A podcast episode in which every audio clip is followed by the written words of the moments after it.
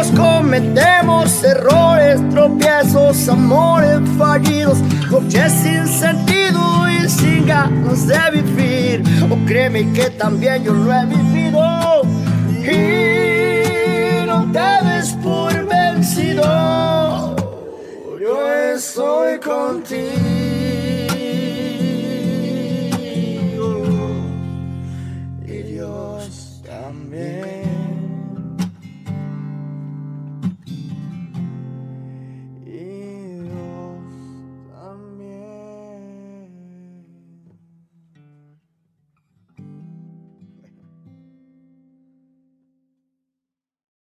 Bienvenidos a un episodio más de la Red del Podcast. Hoy estoy muy contento porque vamos a hablar de un tema el cual estoy muy empapado, ya que vamos a hablar del trastorno límite de la personalidad y cómo es vivir con el trastorno, porque para la gente que no sabe, ese trastorno es un trastorno que afecta las emociones y es, muy complicado cuando uno lo, lo padece, pero no nada más para los que lo tenemos, sino para todo nuestro entorno. Yo iba a tener una invitada a la cual le tengo mucho cariño, Marta Aurora Hernández, una buena amiga y que cogea de la misma pata que yo. Tiene el mismo trastorno, que es el trastorno límite de la personalidad, conocido también como borderline o trastorno fronterizo, creo que también le dicen así. Marta, bienvenida, ¿cómo estás? Bien, Eri, muchas gracias. Saludos a, a todos. Qué bueno que se toque este tema otra vez.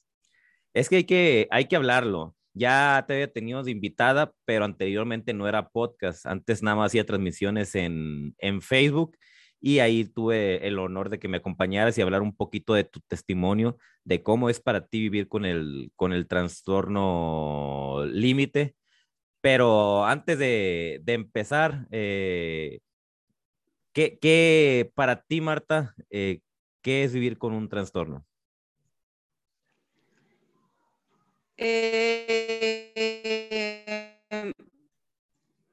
yo, este, la verdad, ayer pensaba, cuando me pregunte eso, Eri, voy a ser honesta, de verdad le voy a decir cómo lo, cómo lo veo en este momento, cómo lo siento, o lo voy a maquillar tantito así para, para que no se vea tan feo, ¿verdad? No, fíjate, Marta, que, es muy, que es muy importante. Si estamos abordando temas de, de, salud mental y que la gente realmente sepa cómo es vivir, cómo lo vive la, la persona que tiene este tipo de, de trastornos, es, es, importante, pues, el ser honesto, ¿no? Para que, para que la gente entienda un poquito más y generemos esa empatía, ¿no? Porque muchas veces somos juzgados, somos criticados pero no saben realmente lo que, lo que vivimos. Pero si quieres, para ir aflojando un poquito más, eh, platícame desde tu infancia. ¿Tu infancia cómo era? Eh, fíjate que yo era una niña este, tranquila, que se, se adaptaba muy fácil, este, muy dócil, muy dócil era como la niña que todas las tías, los tíos querían este, llevársela, estar con ella. Era muy calladita, muy calladita, muy, muy obediente y dicen que era como muy tierna, así. Pero como el, como el comercial de los que ya estamos cuarentones, cincuentones, de la mantequilla, que era una, un comercial de mantequilla de una niña que se veía así, como les acabo de decir, tierna, tranquila, toda ella bonita, así. Y de repente, este, cuando le acercaban el pan untado con mantequilla, se transformaba. Abría la boca, este, grande y, y se le dilataban los ojos y, y, y dónde quedaba esa niña tierna, ¿verdad? Algo así pasó conmigo, Eri. Pero, ¿cómo, cómo era tu, tu comportamiento? ¿Cómo era ese, e, e, e, ese, ese cambio más en específico? Lo que pasa es que mi cambio fue este, eh, se empezó a ver hasta la adolescencia. Ok. Todo, la primaria, todo, toda esa etapa, este, mmm, fue muy tranquila, sin problemas. Este, ya hasta la secundaria yo empecé a notar que me deprimía. Ok.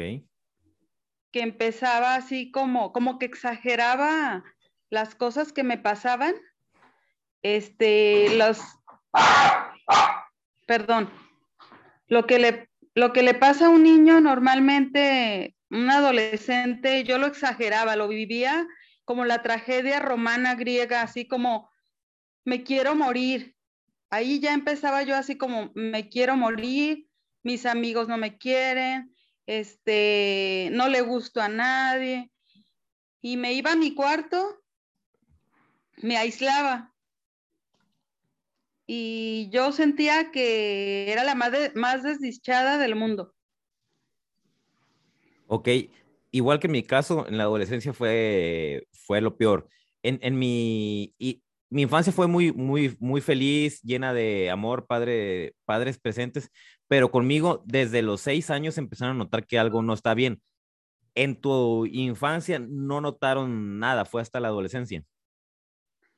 En mi infancia solamente una tía que ya murió, este, esa tía le comentó algo a mi mamá. Ella me notó algo. Le dijo, ¿sabes cómo se me hace Martita? Y no se refería a mi físico, sino que ella me notaba algo en mi temperamento. Dice, se me hace como, como si fuera una, algo de cristal, algo que en cualquier momento se va a quebrar. Sí. Me acuerdo que hubo ese comentario, pero mis papás, pues no, o sea, como tenían cuatro hijos más, pues no, no tenía, no tenían mucho tiempo así como de estar viendo qué me pasaba. Hubo otro, otra cosa, me acabo de acordar. Este, iba a venir visita iba a venir visita de Tijuana, algo así.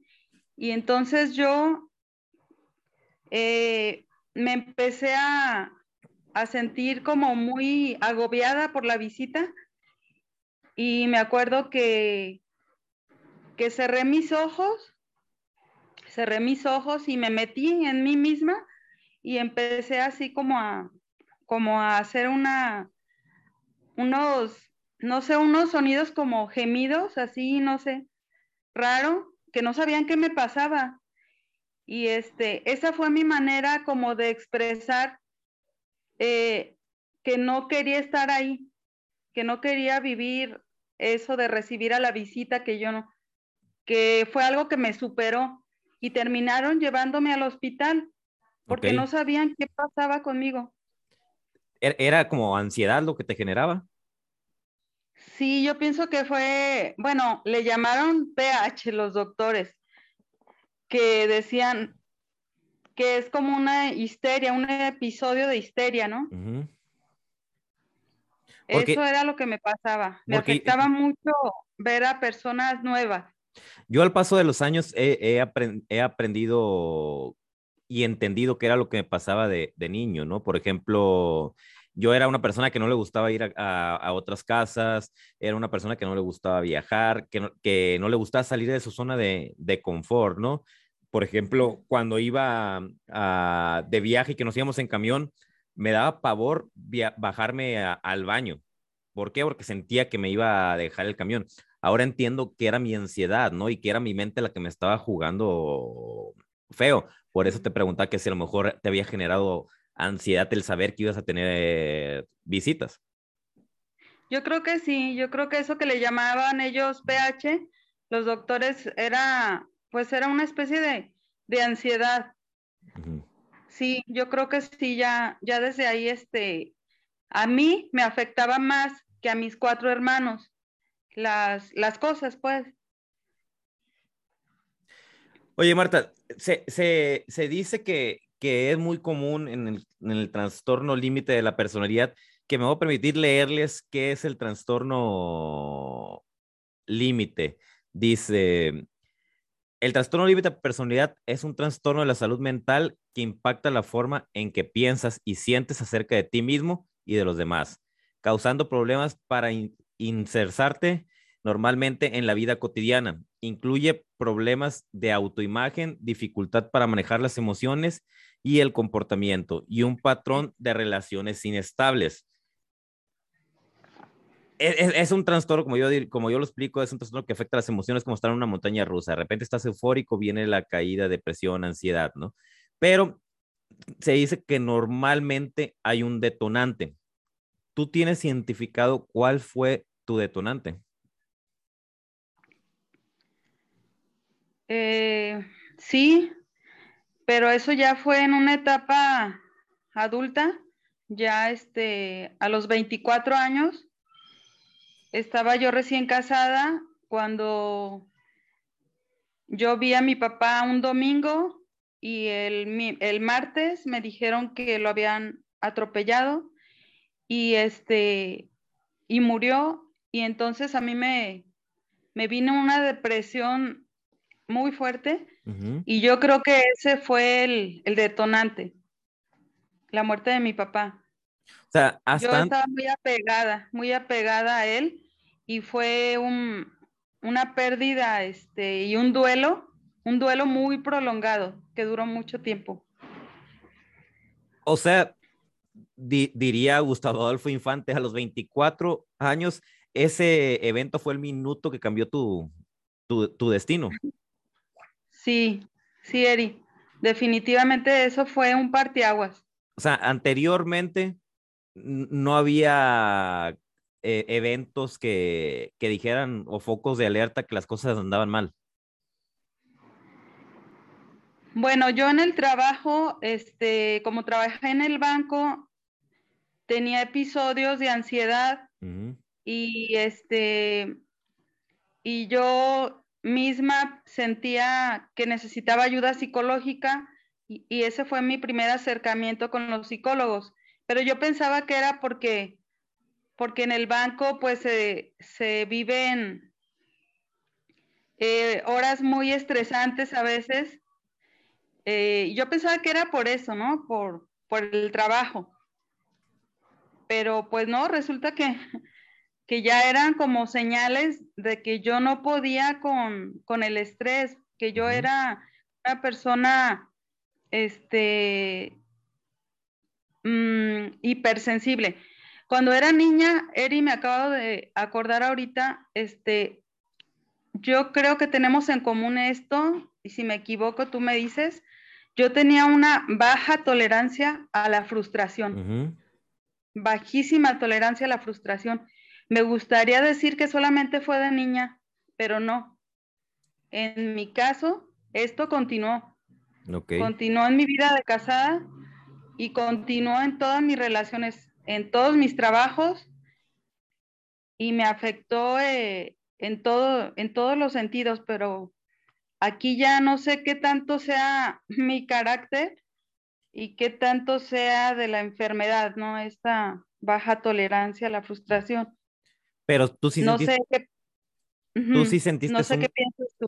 Tú sí sentiste un cambio muy drástico a los 24 años cuando nos platicas lo de que lo que le pasó a tu papá. Ahí fue cuando tú sí sentiste un cambio.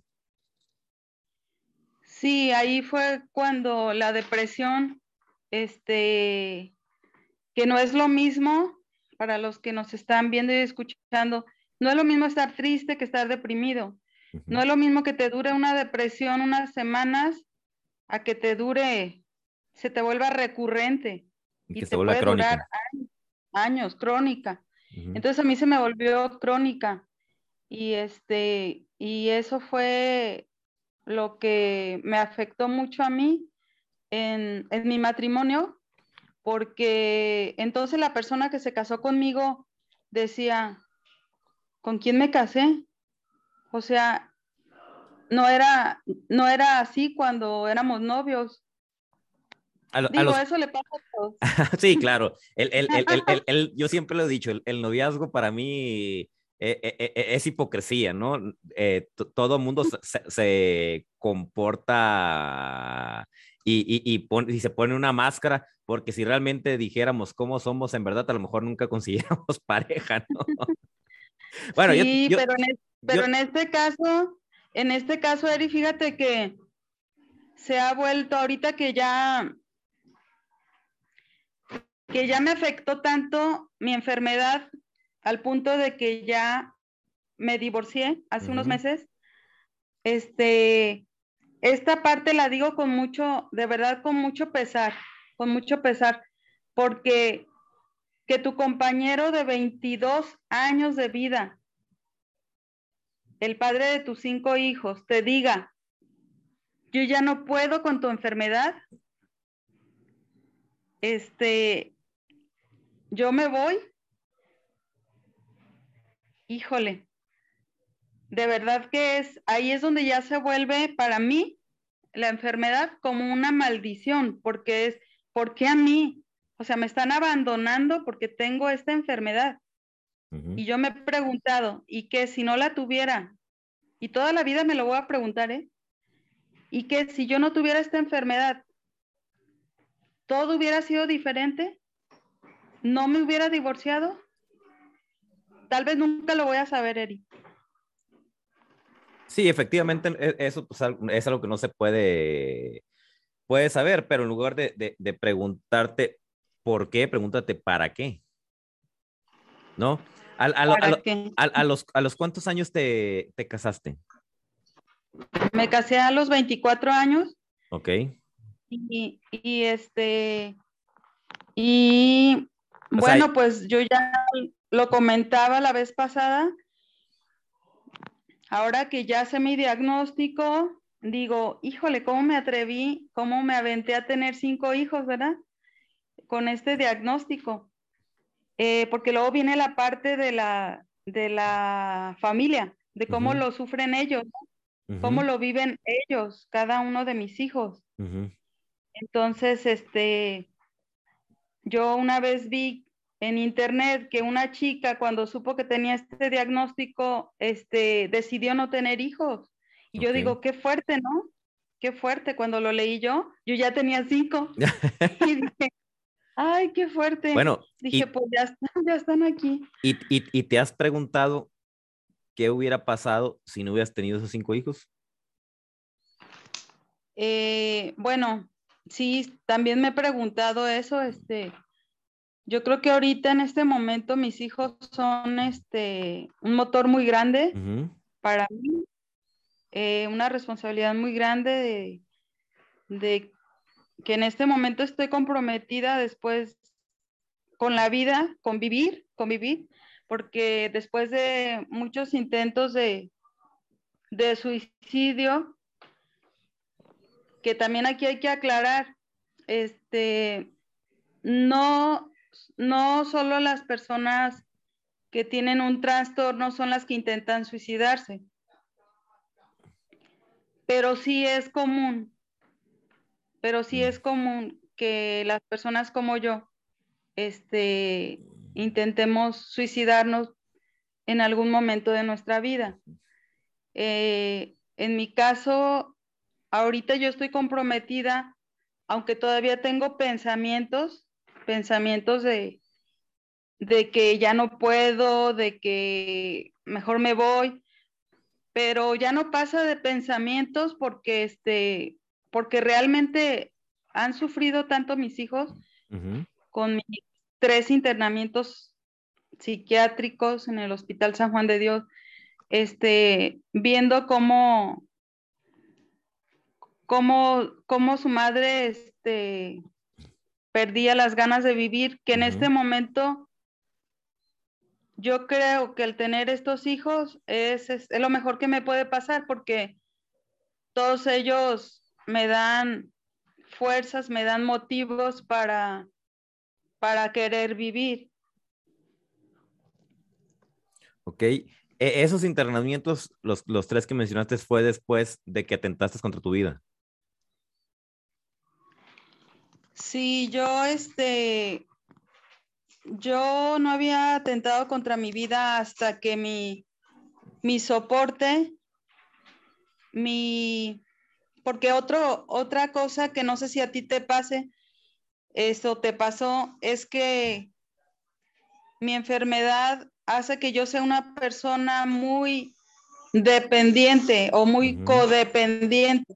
He manejado relaciones muy codependientes en las que más que amor, yo lo que tenía con mi esposo es no puedo vivir sin él. Que es una, que, es una, que es una característica del, del trastorno, ¿no? Eh, eh, eh, son, una es relaciones inestables, relaciones interpersonales caóticas y inestables. Y la otra es, esfuerzos frenéticos por evitar ser abandonados. Entonces ahí es cuando te vuelves codependiente. Sí, Eri, exactamente. Así me pasó a mí.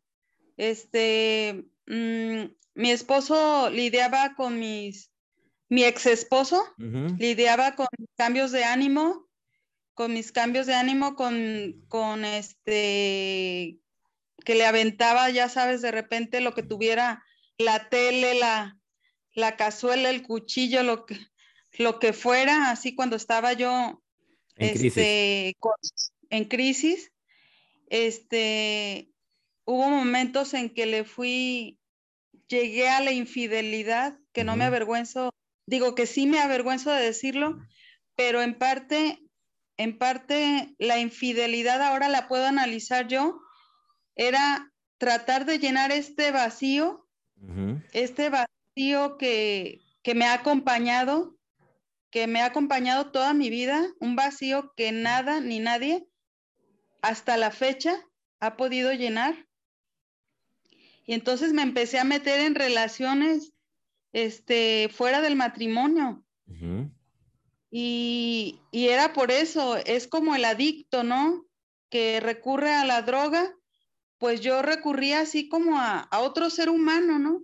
A otro ser humano que me, que me hiciera sentir bien y que me sacara del sufrimiento en el que yo me, me sentía, ¿no?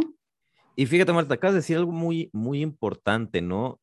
Quería llenar ese vacío, ¿no? E, e, e, ese vacío nadie lo va a poder llenar.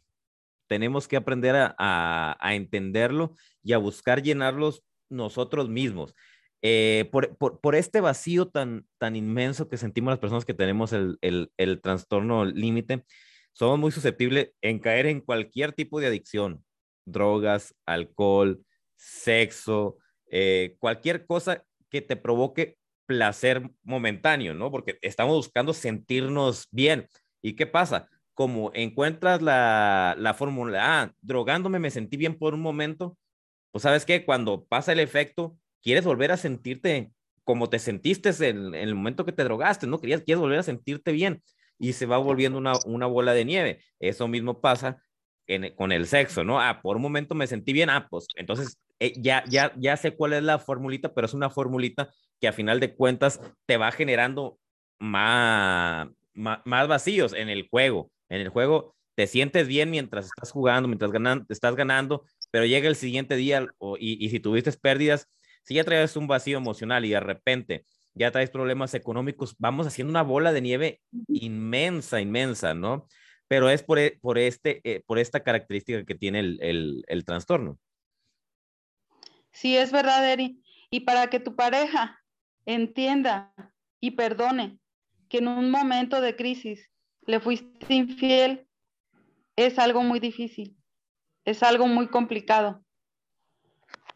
Y este, y yo otra de las cosas es la verborrea. Me acuerdo que antes era era imprudente, hablaba y hablaba, este, a mis hijos les decía las cosas como van, así, como las sentía, a las personas, no las filtraba, no las filtraba. Ahorita ya estoy aprendiendo porque me trajo muchos problemas eso. Pero yo... Y, este y, y, eso que dijiste, Marta, es importantísimo, ¿no? Aprender, porque te van a pasar los pensamientos de querer destrozar con la lengua, ¿no? Pero cuando, cuando aprendes a también hacerte responsable de, de, de la enfermedad, de tu, de, del trastorno y de lo que hagas por tenerlo, empiezas a, a, a, dar un pequeños pasos y es más fácil eh, llevar una, una vida. Ahorita yo, por ejemplo, me, me, acepto con el, con el trastorno, me perdono por el daño que, que, en determinado momento llegué a hacer, que fue mucho, mucho daño, tanto hacia mi persona como a mis seres queridos. Pero es eso, ¿no? El, el, el, ir aprendiendo a conocerte, ya has tomado los talleres de inteligencia emocional, ¿no? El autoconocimiento, el autocontrol, la empatía, ¿no? Porque la gente que padecemos este tipo de trastornos como, como Marta y como, y como yo, siempre andamos pidiendo que la gente nos entienda. No, es que, es que no me entiendes. Es que tú no sabes lo que vivir con, con este trastorno. Pero muy pocas veces, y yo sé que tú ya lo haces, Marta, pero muy pocas veces nos ponemos en los zapatos de la demás gente. A ver, ¿cómo es que la gente viva con una persona como yo?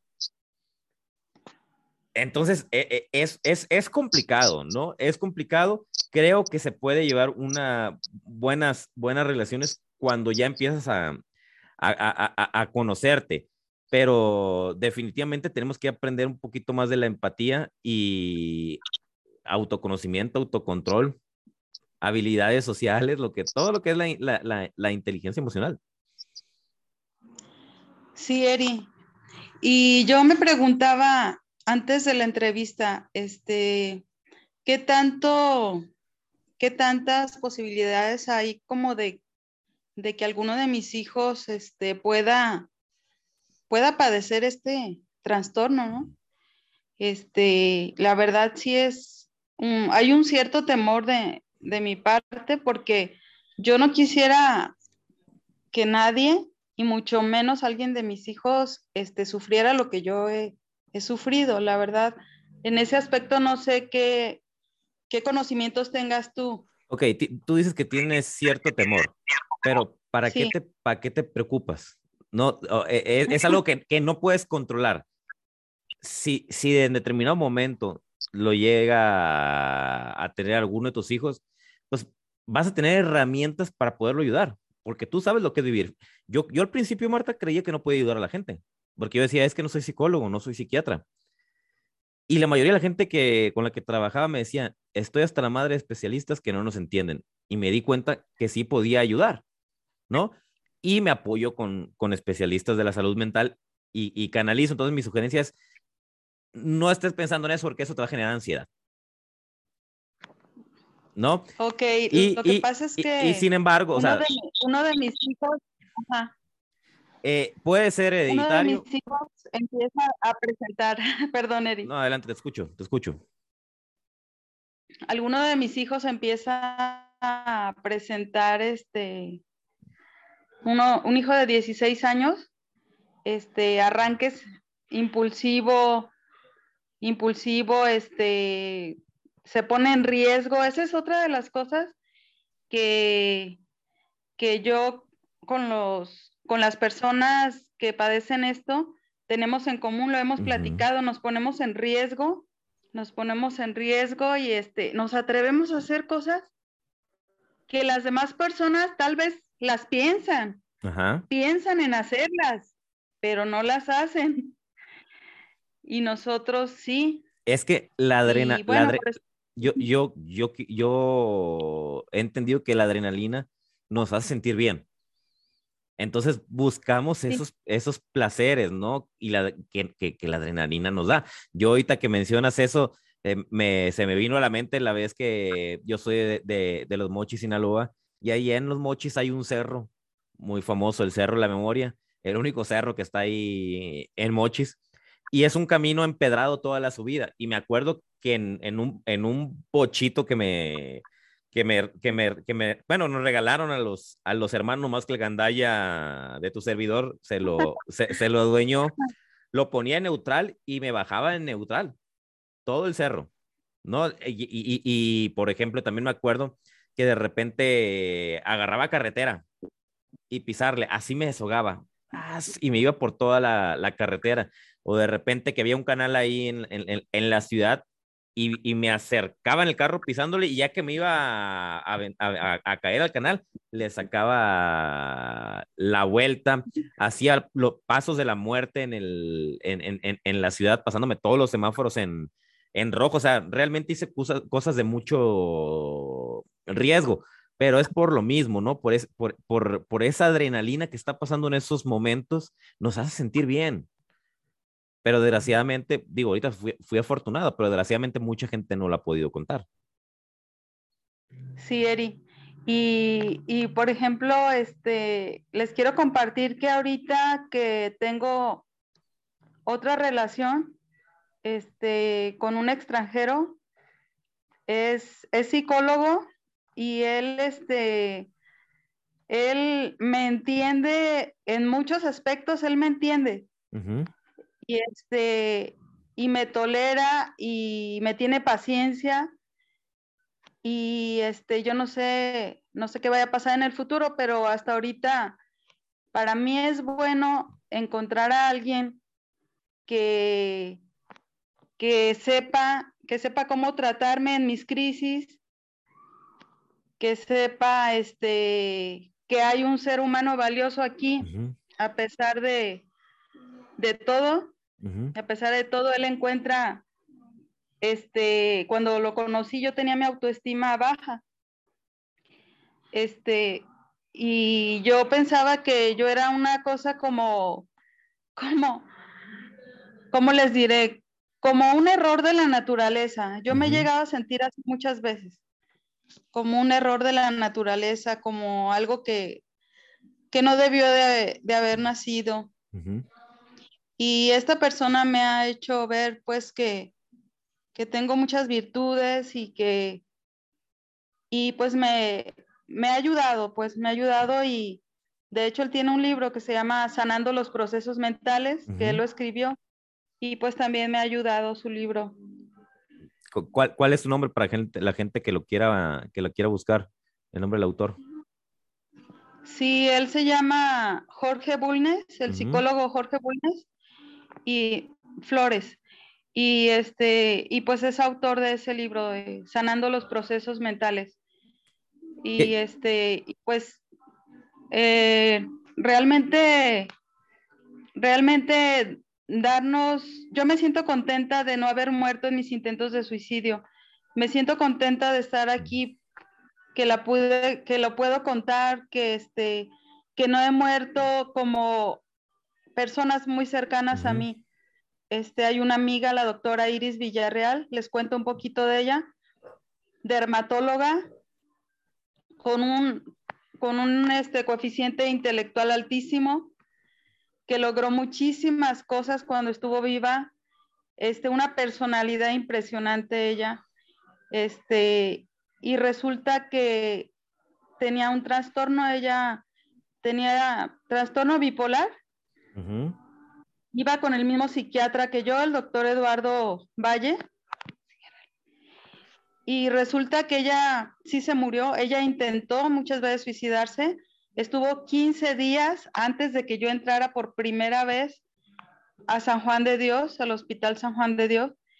15 días antes ella estuvo ahí. Ella salió, la dieron de alta, muy, muy inteligente, los convenció de que ya estaba bien, pero llegando a su casa se suicidó. Y como ella no sé por qué, pero nos hemos rodeado de personas que se que les ha pasado eso, no sé por qué, tal vez es para, para como dices tú, para aprender, ¿para qué, no? ¿Para qué? Eh, mi esposo cuando se fue de aquí, mi ex esposo, se fue a rentar un cuarto, le rentaba una mamá y un hijo, y este, muere la mamá de enfermedad, queda el hijo, un joven, pintor, y resulta que un día llega mi, ex esposo y lo encuentra en la bañera, este, que se mató, se, se enterró un cuchillo en el vientre. Y entonces yo digo, viendo estos casos tan de cerca y viendo que yo soy una sobreviviente de suicidio con un trastorno límite de personalidad, y estar viva a mí me hace sentirme afortunada y, y pensar que por algo, para algo todavía estoy aquí. Eso es lo que... Y, y, fíjate, Marta, dijiste algo muy importante hace ratito. Y, y, toda mi admiración por lo que por lo que hiciste. Si mal no recuerdo, a los 22 años fue cuando cuando falleció tu, tu papá, me dijiste. Sí. Ok. ¿Y tú, tú tomaste la decisión de pedir ayuda? Y, y, eh, sí. ¿Y empezaste a ir con, con quién? ¿Con psicólogo o con psiquiatra? O, o, o, cuál fue tu proceso? Sí, yo desde soltera, desde que empecé a sentir este, mis primeras crisis de ansiedad y de depresión, este, yo, yo creí en la ayuda, este, pedí ayuda uh -huh. y es algo que tienes razón. A mí me ha caracterizado el que el que sí soy de las que me siento mal, pero pido ayuda, ¿no? Uh -huh. La mayor parte del tiempo. Y, y, eso que está diciendo Marta, todos que nos están escuchando y nos están viendo, es muy importante. Cuando, cuando nos estemos sintiendo mal, pidamos ayuda, quitemos el estigma que existe alrededor de la salud mental. Eh, podemos enfermarnos de cualquier cosa y vamos al doctor, pero cuando es de la mente, nos da miedo, Cre creemos que nos van a tachar de, de, locos, creemos que vamos a ser débiles por pedir ayuda. No, pidamos ayuda. Y si tú, papá, que nos estás escuchando, ves que tu, que tu hijo trae focos rojos que de repente se comportaba de cierta manera y está cambiando su manera de comportarse. Ahorita Marta de, de, decía, oye, tengo, tengo miedo de que mi hijo tenga el mismo trastorno tu hijo tiene 16 años, Marta, está en la edad de la, de la adolescencia. Muy probablemente sea la adolescencia, pero ¿qué tal si no? Entonces es muy importante que nos acerquemos a los especialistas y pidamos ayuda y, e investiguemos a ver si es la edad, porque mucha gente dice, ah, la edad, se le va a pasar. Pero ¿y qué tal si en esa edad no era la edad y, pasa una desgracia que han pasado muchas, ¿no? Entonces mi sugerencia es a todos los que están viendo y escuchando es, si ven algún foco rojo con sus hijos, pidan ayuda, vayan con los profesionales de la salud mental y lo mejor que puede pasar es que descarten que sea algo del, del, del, del cerebro y sea simplemente la edad. Sí, Eri. Y otra cosa, en mi caso particular, yo he intentado este, quitarme los medicamentos uh -huh. eh, sin, consul sin, consultar a los médicos. Yo ya lo he intentado varias veces. En mi caso particular, yo sí necesito seguirlos tomando. Este, a mí sí me afecta, me afecta mucho cuando los dejo de tomar, pero es por mi negativa, por, eh, por decir, no, no, este, yo quiero ser normal, yo, yo no quiero, yo quiero vivir como que no tengo esto, como que no me pasa nada. Y te pregunto, Marta, ¿y qué es la normalidad? eh, digo, es, es, es, es, subjetiva, ¿no? Y la, cuando yo trabajo con, con, con las personas, yo siempre les digo, yo no tomo medicamentos desde hace mucho, muchos años. Yo los suspendí como tú, de, por voluntad propia. Afortunadamente, la puedo contar porque corrí muchos riesgos, ¿no? Pero uh -huh. ya son desde que lo suspendí a los 17, 18 años, ahorita que tengo 41 años, ya ha sido mucho trabajo interno, ¿no? Porque muchas veces estamos buscando la felicidad, pero la buscamos afuera.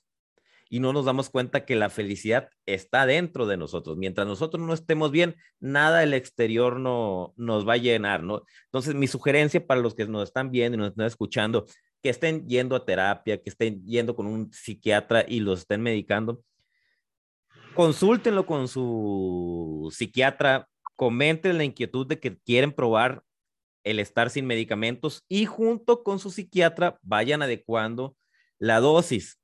No sé, el, uh -huh. el psiquiatra te va a decir, ¿sabes qué? Vamos a bajarle, no sé, a, a, la mitad, ves cómo te sientes, si te sientes bien al tiempo, lo quitamos. Pero en el momento que se sientan bien o que se sientan mal, pues otra vez, oye, me estoy sintiendo mal, necesito medicarme otra vez y volver a tomar, no pasa absolutamente nada. Para algo están lo, los medicamentos. Hay mucho estigma también alrededor de los medicamentos, de que te vas a volver adicto y, todo eso, ¿no?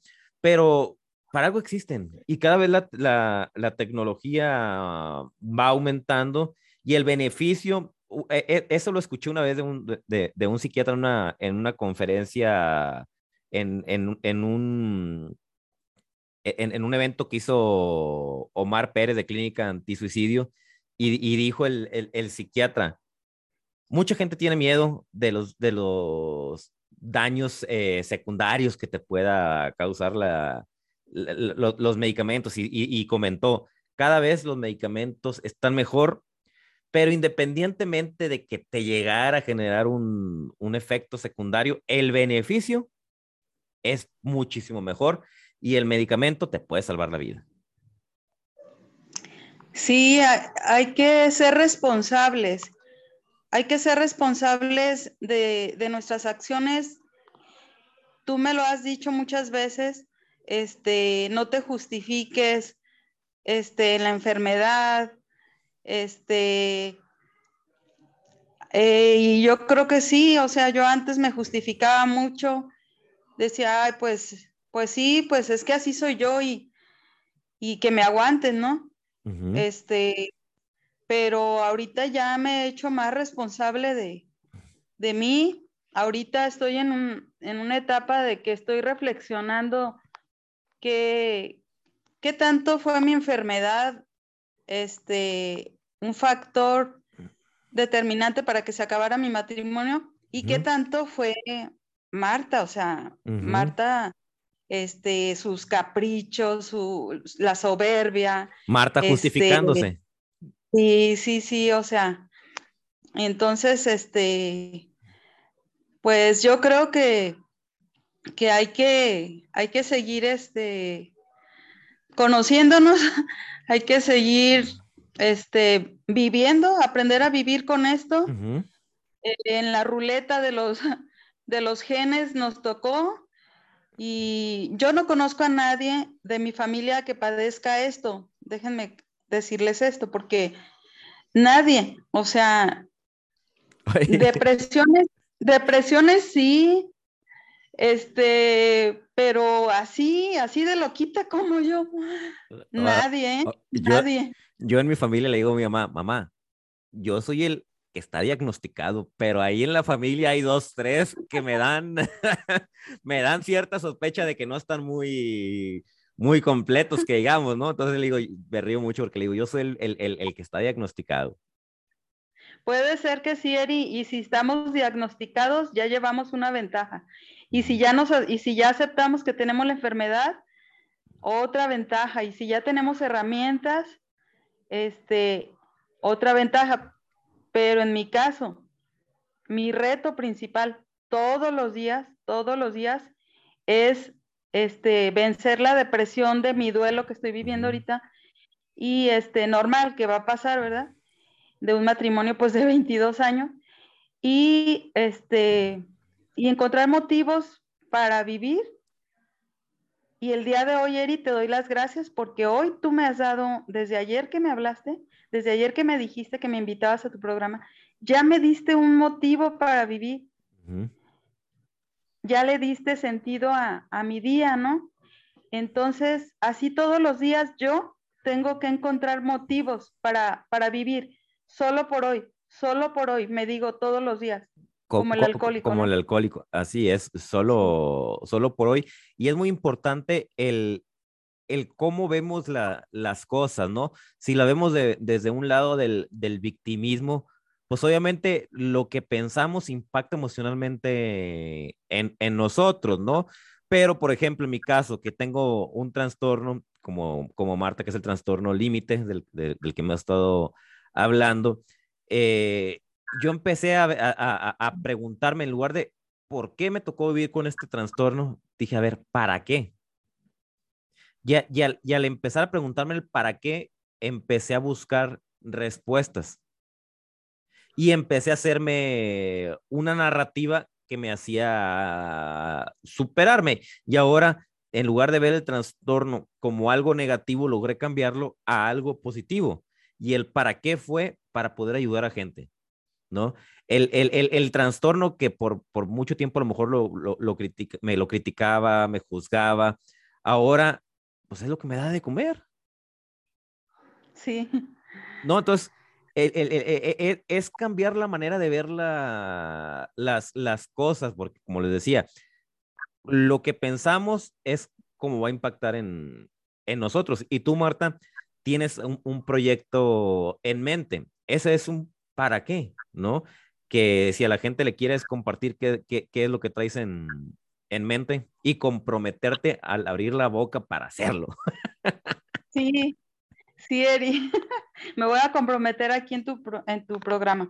Este, sí, yo, este, yo estoy escribiendo un libro. Eh, ya lo inicié desde hace años.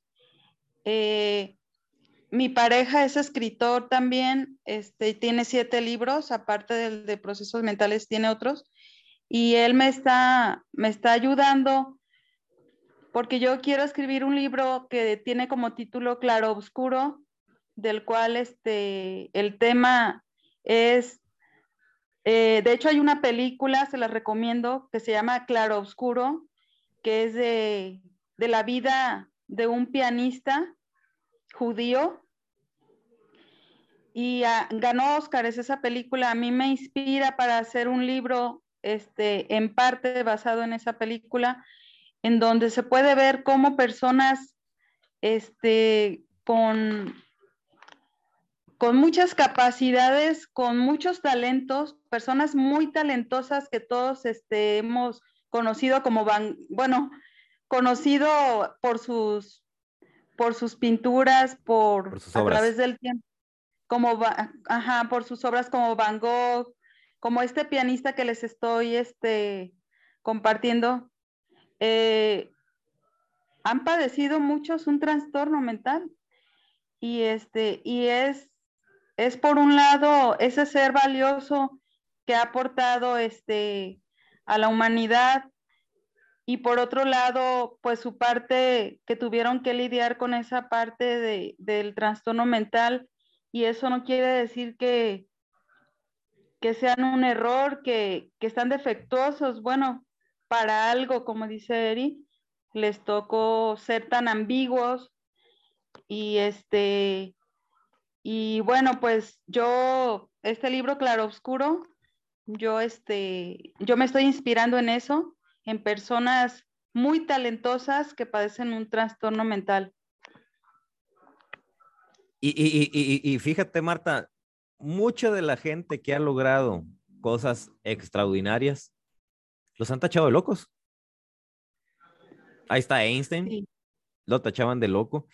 Y mucha gente talentosa, creativa, tiene trastornos o tiene problemas de salud mental, ¿no? Y, y, y, por, te pongo el caso de, de Robbie Williams, comediante, mm y terminó suicidándose. No, entonces. Sí, carismático, súper talentoso, sí. He, escuchado mucho el que los comediantes eh, traen mucho sufrimiento y es una manera de, de, de, canalizar el sufrimiento por medio de la, de la comedia. Pero lo que yo siempre digo es, si no la estás pasando bien, así como se enferma el cuerpo, se enferma la mente, pidamos ayuda, acudamos a los profesional de salud mental. No me voy a cansar de repetirlo en todo el podcast porque creo que eso puede ser la diferencia entre la vida y la muerte. Sí, Eri, tienes toda la razón. Y tengamos metas, tengamos proyectos, porque eso le da mucho sentido a nuestra vida. Un nuevo proyecto, este, como tú, por ejemplo, yo creo que algo que te ha ayudado mucho es que has estado, yo te veo pues cómo estás este, en constante movimiento, cómo, cómo estás en las redes, cómo estás todo el tiempo este, ayudando y, y el estar ocupado seguramente a ti te ha ayudado bastante para estar como estás, sin medicamentos y este, y yo creo que sí, definitivamente tener un proyecto de vida es, algo vital, es algo vital para todo ser humano, pero más para los que tenemos un trastorno, porque entonces, si no tenemos un proyecto de vida, estos pensamientos obsesivos, estos pensamientos de autodestrucción, pues nos ganan la batalla. ¿Qué, qué, qué, qué, es lo, lo, peor de vivir con, con un trastorno, Marta? El rechazo el rechazo y el abandono de las personas que queremos. El, el, el, abandono, tú, tú viéndolo ya con inteligencia emocional y aplicando eh, tu, eh, tu, tu, empatía, ¿cómo, cómo, cómo ves ese abandono? ¿Cómo veo ese abandono? Sí, sí, bueno, sí, si, tú, si, tú, estuvieras en el, por ejemplo, en el, caso de, de, tu expareja, ¿cómo ves ese, ese, abandono? Porque creo que, que, eso es muy importante, el, el, empezar a, que fue lo que me ayudó mucho, el empezar a ponerme en los zapatos de otros, yo me di cuenta que para mí era la chingada que me estuvieran aguantando. Y eso me ayudaba a hacer cambios. En tu caso, ¿cómo, cómo lo ves? Sí, tienes razón, Eri. Eh, aterrizar esto en qué aprendí, ¿no? Me dice mi pareja actual, este, me dice Jorge, hay dos tipos de personas en la vida, los que aprenden y los que no aprenden. Entonces, es verdad, ¿qué aprendí yo? Bueno, pues que, que es difícil, es difícil ser la pareja de una mujer este, con un trastorno límite de personalidad, que mi pareja me dio todo lo que tenía, me dio lo que pudo, lo que tuvo a su alcance, este, con las herramientas que él tenía, porque él no iba con psicólogo ni nada, se la aventó así como él pudo, este, hasta donde le alcanzó sus fuerzas, este, me ayudó y estuvo conmigo.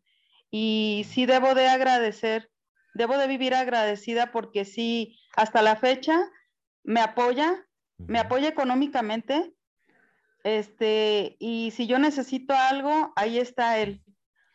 Y bueno, ¿qué aprendí para no repetirlo con mi actual pareja? Pues a ser más empática, a pensar más en él. He aprendido, este, yo me sorprendo porque yo soy otra, con esta pareja yo ya soy más calladita, ya sé escuchar, ya soy menos impulsiva, más, más, un poco más prudente, o sea, yo digo, ay, ¿qué pasó con la otra Marta? Pues es que me interesa esta persona y pues no lo, no lo quiero perder, ¿verdad? Y ya me controlo más. Y todo es, una, eh, eh, eh, es un aprendizaje y de todo caos hay aprendizaje siempre y cuando los queramos ver. Y ahorita que mencionaste de, de, de tu expareja, que a como pudo, porque no iba con psicólogo, e, e, es muy importante que, que como familia acudamos con, con los psicólogos en, en familia. por ejemplo, a mí me llegan muchos casos, Marta, que me, que, que me, contactan primero y me dicen, oye, es que tengo este, a, a, mi hijo que trae estos problemas de actitudes y que no sé qué, y me empiezan a contar la historia. Quiero que lo, que lo apoyes. Y le digo, con mucho gusto, pero primero vengan ustedes los padres. Y ya después nos vamos con el hijo porque muchas veces el hijo puede ser consecuencia de lo que esté viviendo en casa, ¿no? Pero ahí siempre avientan la bolita y yo creo que en este tipo de casos, como lo es un, trastorno en específico, es importante eh, acudir la, la, familia, porque como te digo, lo sufre el que lo tiene y lo sufre todo el entorno. En mi caso, así fue. Mis papás iban a ver cómo iban a manejar mi situación yo iba a, la terapia con la, psiquiatra y con la psicóloga y mis papás después iban a ver qué era lo que había hablado con ella y cómo iban a manejar mi, situación y creo que ese fue mucho del, éxito, ¿no? Sí, Eri, eso, eso que pasó con, contigo es una muestra de que si se crea esa red de apoyo, si se une la familia, este, y si se pide ayuda y todos se enfocan en, ayudar a, su ser querido, en este caso fuiste tú el que los unió, fuiste tú el que del que todos este, los pusiste a, a moverse, a buscar este, quien los ayudara y, y en mi caso pues he sido yo, he sido yo la que la que ha unido a mis hermanos, a mi mamá. También cuento mucho con ellos. Este, mis hijos ahorita pues ya se han vuelto expertos, o sea, en cómo tratarme en, mis crisis. Una de mis hijas a raíz de esto pues está estudiando trabajo social. Eh, otro está estudiando medicina y bueno, se están yendo por esa, por esa área de la salud, ¿no? Y bueno, pues tu libro, la verdad que es para leerse más de una vez, Eri, porque yo siempre que lo vuelvo a leer, este, o sea, siempre encuentro algo, algo que, que aprender, ¿no? Para mi vida. Mira, me, pone chinito, mira. No sé si se alcanza a ver. me estoy poniendo chinito. ¡Ah! No, pues, es la verdad, Eri, este, la verdad, mm, yo voy a mencionar ahorita un libro, si me lo permites, el de... Adelante. El de Omar, el de licenciado Omar. Adelante. Este, eh, a diferencia del de licenciado Omar, que acaba de sacar su libro también, eh, que se llama El amor de un suicida. Eh, el amor de un suicida, este, que también, también menciona el tema este, pues, de, de los intentos de suicidio, este, específicamente, y el trastorno límite de personalidad, que es el que padece nuestro amigo, licenciado Omar, a diferencia del tuyo, este, el, libro del licenciado Omar, de Omar es muy crudo, muy crudo y este, y aborda el tema del suicidio específicamente. Y muy valiente él, muy valiente de tocar el tema porque también toca el tema del suicidio de su padre.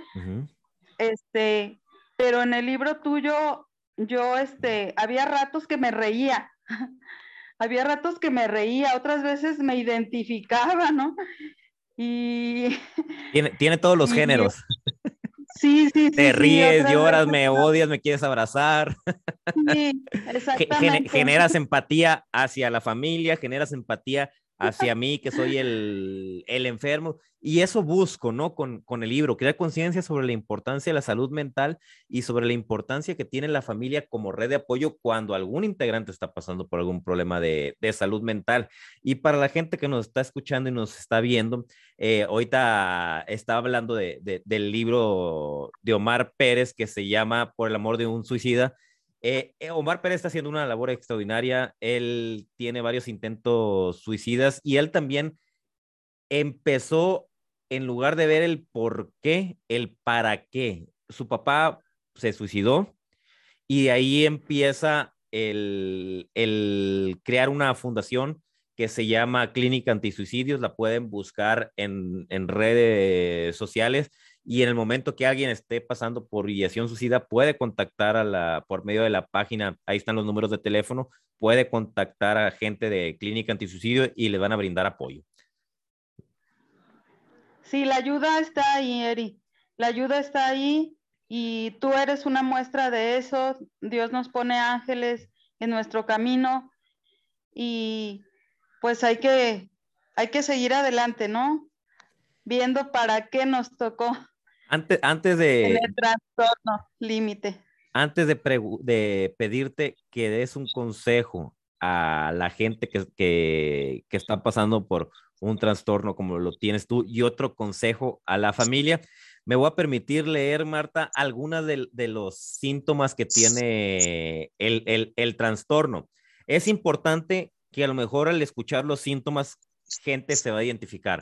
Cualquier gente puede caer en alguno de estos, pero siempre es importante que el diagnóstico lo dé un profesional. No se autodiagnostiquen, no se automediquen, siempre cuidan con un profesional. Dice, síntomas, el trastorno límite de la personalidad afecta la manera en que te sientes sobre ti mismo, en el que te relacionas con los demás y en la que te comportas. Entre los signos y síntomas pueden encontrarse los siguientes un miedo intenso de abandono, que fue lo que hablamos hace ratito, incluso llegar a medidas extremas para evitar una separación o un rechazo real o imaginario. Un patrón de relaciones intensas, inestables, como idealizar a una persona por un momento y luego creer que esa persona no muestra interés, interés o es cruel. Cambios rápidos de identidad e imagen propias que incluyen el cambio de metas y valores y verse a sí mismo como malo y como si no existieras. Otro de los, de los síntomas es periodo de paranoia relacionada con el estrés y pérdida del contacto con la realidad, que puede durar desde algunos minutos hasta algunas horas. Comportamiento impulsivo y riesgoso, como apuestas, conducción imprudente, sexo inseguro, ola de gastos, atracones o abuso de drogas. O sabotaje del éxito al dejar de repente un buen trabajo o terminar una relación positiva.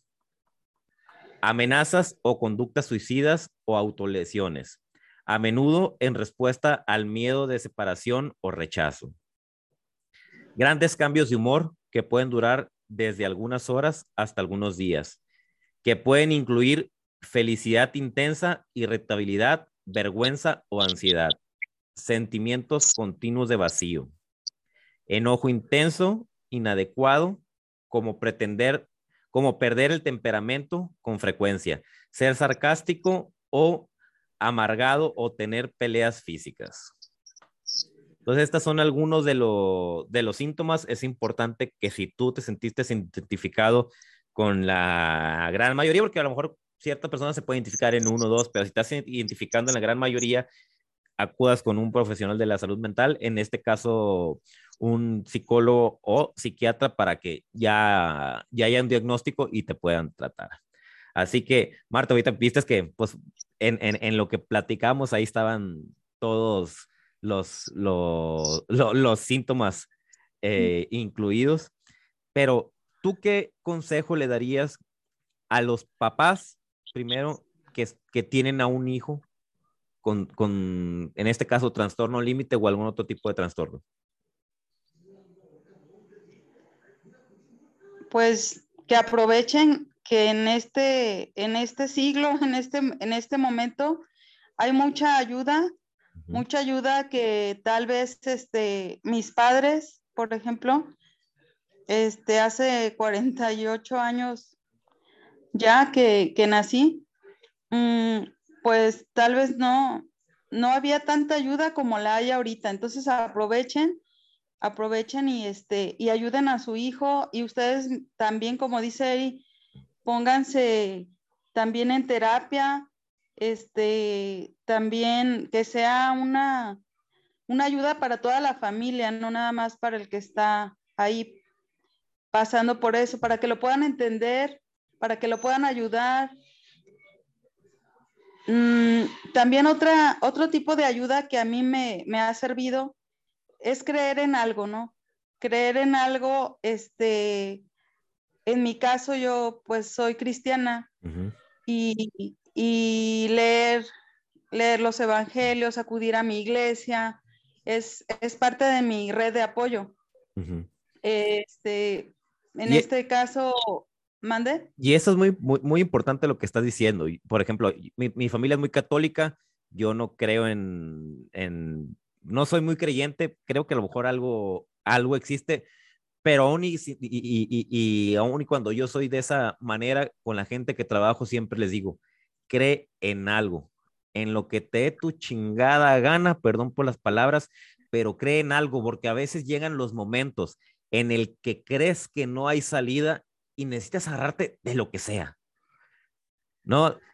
Religión, de, de lo que tú quieras, en la religión que quieras, pero es bueno creer en algo.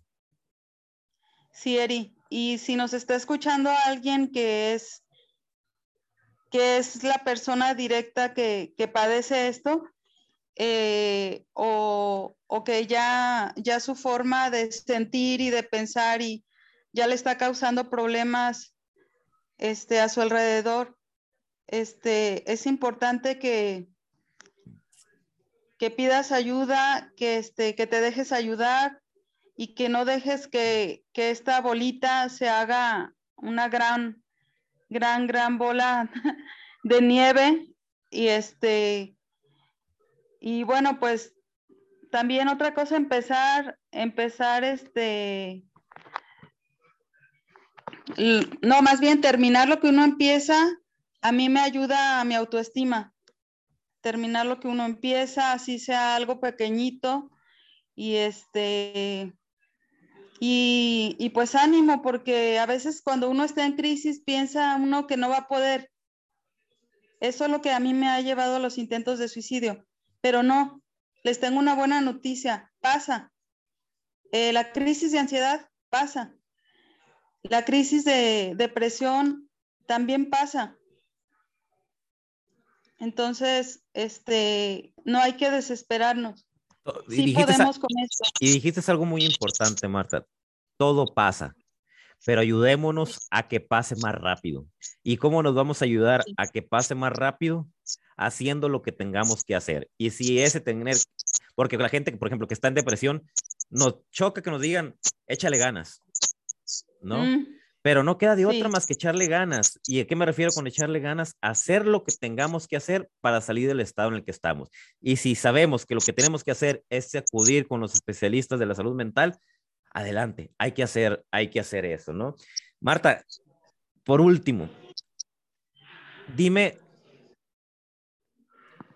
lo que has aprendido, las cosas positivas de tener un trastorno, como es el trastorno límite de la personalidad. En lo positivo. En lo positivo, que eso. Eh, de, eso hay que agarrarnos. sí, me he dado cuenta este, la fortaleza que ahora tengo. Eh, volteo para atrás y veo veo una Marta berrinchuda, una Marta este algo egoísta, eh, una Marta que no, no sabía por qué se comportaba como se comportaba, ni le importaba saberlo, ni le importaba saberlo. Y, y ahora digo, bueno, pues ahora ya quieres vivir, este, ahora ya conoces más sobre tu trastorno, ahora ya puedes compartir con otros y, y eres más consciente, ¿no? Más consciente sobre todo, porque antes muchas cosas yo las, las hacía inconscientemente, inconscientemente y, no me daba cuenta qué tanto, qué tanto iba afectando a, mi relación con otros y, y ahora pues ya, ya soy más consciente de verdad. Y eso es lo que yo he aprendido que los seres humanos que tenemos un trastorno somos muy valiosos. Hay que encontrar, hay que encontrar para qué somos buenos. Y para lo que seamos buenos, en eso, en eso hay que enfocarnos.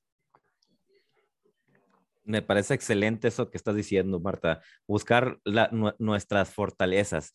Y, y, por ejemplo, me he dado cuenta que mucha gente que se dedica a las artes tiene el mismo, el mismo trastorno que tienes tú y que tengo yo, que es el trastorno límite. Marta, si alguien quiere contactarte y estar al pendiente para cuando saques tu libro que ya te comprometiste aquí a, a, a, sacarlo y a darle prisa, ¿tienes algunas redes sociales donde puedan contactar? Eh, mi correo es este, martaega23 arroba gmail.com. Y este, en este momento no me acuerdo cómo aparezco en Instagram. Eh, Facebook, no, Facebook no tengo porque he intentado, he intentado tener Facebook. Tuviste que un tiempo lo tuve y en una crisis, en una crisis que tuve, este, no, no, ya andaba haciendo perdón, desmadre y medio en el Facebook, así que dije, no, mejor no, y lo volví a quitar. Muy bien. De todas maneras, cualquier gente que nos está escuchando que quiera eh, saber el, Instagram de, de, Marta para estar al pendiente, me puede mandar un mensaje. Yo les voy a compartir mis redes sociales. Me pueden encontrar como Heriberto Villicaña Life Coach en YouTube, Instagram, eh, Facebook. Y les informo que aquí en la ciudad de Guadalajara ya estamos, después de la pandemia que nos puso en pausa, retomando los talleres de inteligencia emocional. Es una herramienta de vida, la cual les recomiendo a la gente que está en Guadalajara buscarme, mandarme un mensaje para que se enteren de las próximas fechas, porque Marta ya lo tomó. Marta, ¿cómo te fue con los talleres de inteligencia emocional? Tú que ya los has tomado con nosotros, con, el, con Manuel Salas y con un servidor es una oportunidad para, para conocerte más, para sanar tu niño interior, para, de manera divertida, en ratos lloramos. Es una, híjole, es, es mejor que una terapia, la verdad es, conoces a personas este, que en la vida habías conocido y te das cuenta que, que todos tenemos un, algo, que, algo que mejorar, algo que, que sanar y este, y bueno, pues el equipazo que hace el coach Manuel con Heriberto, este, la verdad, se acoplan súper bien para poder ayudarnos. Y este, y sobre todo, pues te das cuenta que aquí en la mente, en la mente, aquí y en el corazón, tenemos las herramientas, solo que no las sabemos utilizar. Y ellos en ese curso nos enseñan, nos enseñan a utilizarlas. Marta, te agradezco muchísimo que hayas abierto tu corazón, que hables de, tu historia. El hablarlo, tú sabes que, que sana y te felicito por todo lo que has logrado, a seguir adelante en todos tus proyectos, porque sé que el libro va a salir y sé que va a ayudar a, a mucha gente. Te mando un fuerte abrazo y jóvenes que nos están escuchando, estén al pendiente de los siguientes programas. Vamos a seguir tocando temas muy interesantes. Si les, si tienen algún tema en el que quieran que abordemos, con toda confianza, mándenme mensaje. Eh, ahí por redes sociales las acabo de, compartir. De todas maneras, va a estar ahí mis, mis redes sociales en la descripción del, del video. Denle like, suscríbanse y ayúdenos a compartir porque alguien que está pasando por momentos difíciles le puede servir toda la información que estamos dando. Les mando un fuerte abrazo.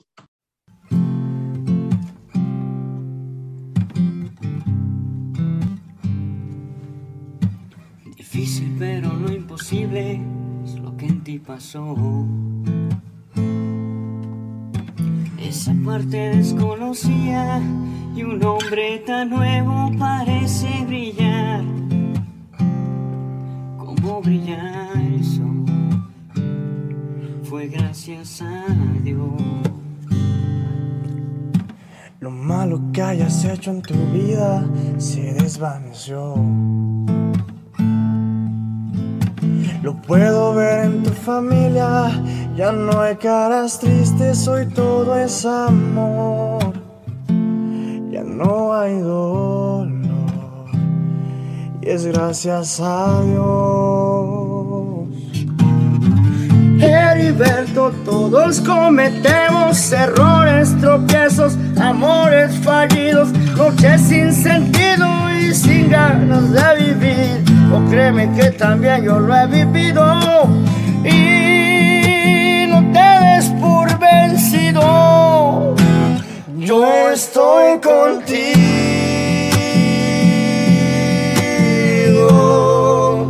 y Dios también.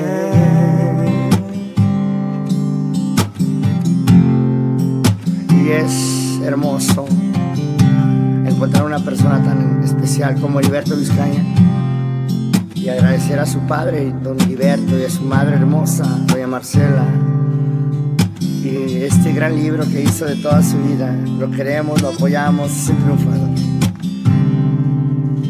De verdad, Heriberto, escucha esto. Facetas de toda tu vida se han vuelto tu red. Transformaste lo que dolía.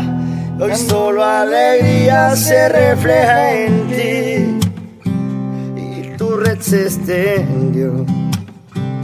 Y tu mundo cambió. Todos cometemos errores, tropiezos, amores fallidos, noches sin sentido y sin ganas de vivir. Oh, créeme que también yo lo he vivido. Te des por vencido, yo estoy contigo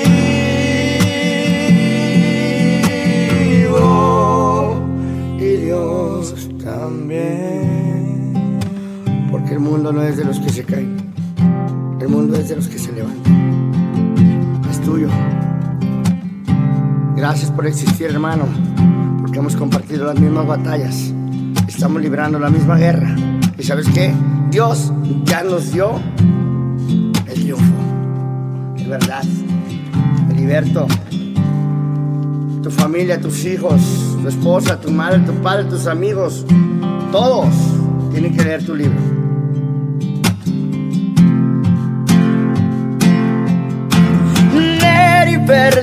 Todos cometemos errores, tropiezos, amores fallidos, noches sin sentido y sin ganas de vivir. O créeme que también yo lo he vivido.